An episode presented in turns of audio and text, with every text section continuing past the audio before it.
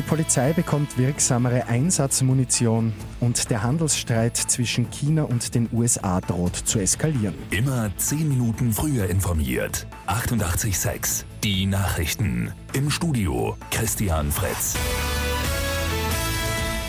Die heimische Polizei bekommt wirksamere Einsatzmunition. Angeschossene sollen so schneller außer Gefecht gesetzt werden können. Grund für die Anschaffung ist laut Innenministerium die gestiegene Gewaltbereitschaft gegen Polizistinnen und Polizisten. Die Munition soll geringere Durchschlagskraft haben, dadurch würde die Gefährdung anderer Personen geringer werden. Die Wirkung werde aber schneller herbeigeführt, möglicherweise reichen dann weniger Schüsse aus, heißt es weiter.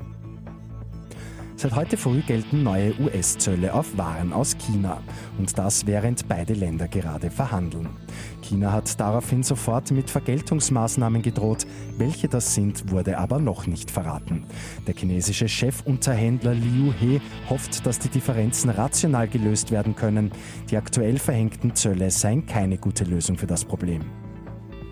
Ein Erdbeben der Stärke 6,3 nach Richter hat heute den Südwesten Japans erschüttert. Zu Verletzten oder Schäden gibt es keine Infos, eine Tsunami-Warnung gibt es nicht.